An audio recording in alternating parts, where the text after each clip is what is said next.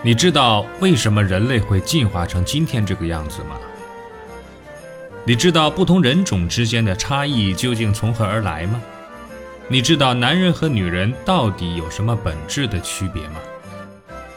这些看上去司空见惯、细究起来一头雾水的难题，在这里将为您一一揭晓。请听《疯狂人类进化史》，作者史军。由文措为您播讲。我们接着聊一下黑皮肤下的重重内幕。我们知道啊，太阳光谱中有一部分呢叫做紫外线，中波紫外线呢能直接被皮肤细胞中的 DNA 吸收，造成 DNA 损伤；长波紫外线虽然不能被 DNA 吸收，却能激发皮肤产生活性氧自由基。使 DNA 的损伤雪上加霜，这两种损伤都可以使细胞发生突变，进而呢引发皮肤癌。这是一个残酷的事实。长期日晒与皮肤癌之间的关系已经被很多研究所确认。Oh no！皮肤癌大多发生在暴露部位，白种人因此对太阳是又爱又恨。他们涂掉的防晒霜远多于黑种人和黄种人。他们躺在沙滩上尽情享受阳光的同时呢，心里却充满了惶恐和不安。白种人皮肤癌的发病率明显呢要高于黑种人。远古人类没有防晒霜，为了避免紫外线的伤害，他们必须采取相应的保护措施。这个措施就是合成黑色素。黑色素由皮肤黑色素细胞产生，可强力吸收紫外线。大幅降低紫外线对 DNA 的伤害，就好比呢给 DNA 撑起了一把小阳伞。不止如此啊，黑色素还能消除自由基，给皮肤细胞提供双重保护。当然，我们并不建议因此把自己涂成黑色。墨水呢，完全不能起到黑色素的防护作用。黑色素细胞本身是透明的，并且很容易呈现出来，令皮肤看起来是黑色的。另外，它还有一个特点。紫外线越强烈，合成的黑色素就越多。那正是皮肤被太阳照射后会暂时变黑的罪魁祸首，也是皮肤的正常应激反应。值得庆幸的是，晒黑的过程是可逆的，在隔离了阳光之后，黑色素呢就会逐渐的消除。所以大可不必担心，在太阳下待的时间一长就会变成黑种人。如果你因此就断定非洲人的皮肤黑色素细胞最多，那就大错特错了。不同地区的人种的黑色素细胞其实基本相同，区别呢在于黑色素颗粒含量不同。黑种人皮肤中的黑色素颗粒含量是又大又多，比白种人整整多了四十多倍。这些大粒的黑色素遍布于各层表皮细胞内，而且呢不易消除。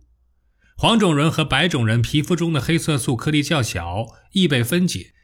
仅存的不易分解的黑色素只分布于表层基底细胞层内，外表就不是那么黑。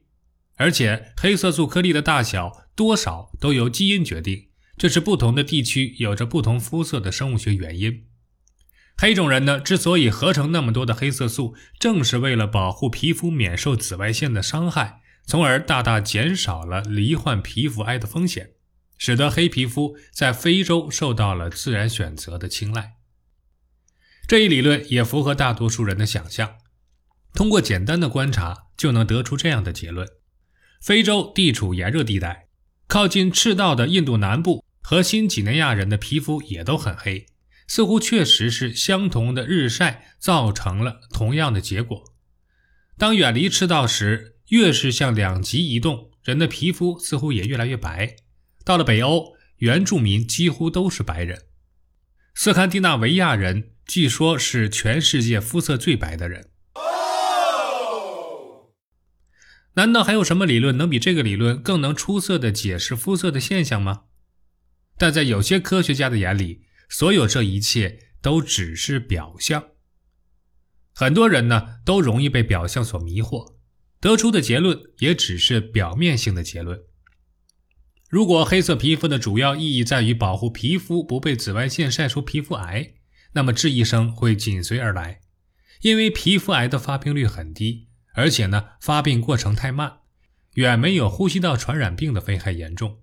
在非洲，就算肤色较浅的人不幸得了皮肤癌，也不会立即丧命，仍有机会留下后代。此外，原始人类性成熟较早，在某些原始部落中，小孩到了四岁就要独立生活，活到二十岁已经不错了。他们完全可以在小小的年纪就生儿育女，而皮肤癌又很少在二十岁之前发病。从遗传意义上说，黑色皮肤的保护效果并不是立竿见影的。由于皮肤癌理论存在明显的弱点，导致更多的人提出了更多的理论，试图解释非洲人的肤色成因，但很少有人能做到自圆其说。哎，有一种理论和皮肤癌理论略有不同，他们认为啊，黑色的皮肤主要是为了防止汗腺和皮下血管被阳光灼伤。还有一种理论认为，黑色素细胞其实是人体免疫系统的一部分。为人体筑起第一道免疫防线，以免被热带丛林中的霉菌或细菌感染。黑种人越黑，免疫能力就越强，越容易在热带丛林中生存下来。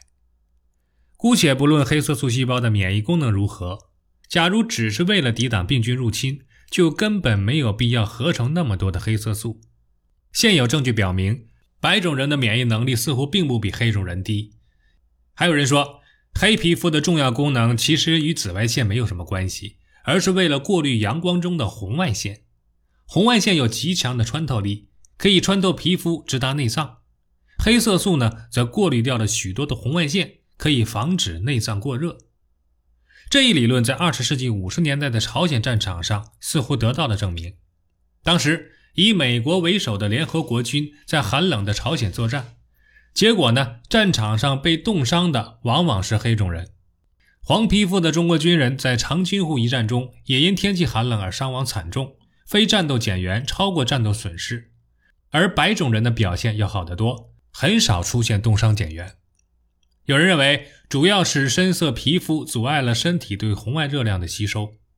黑色皮肤的热辐射速度要比白皮肤更快，也就是散热更快，无法有效的加热内脏。因此呢，最容易冻伤，但实际上这极有可能是对环境不适应造成的。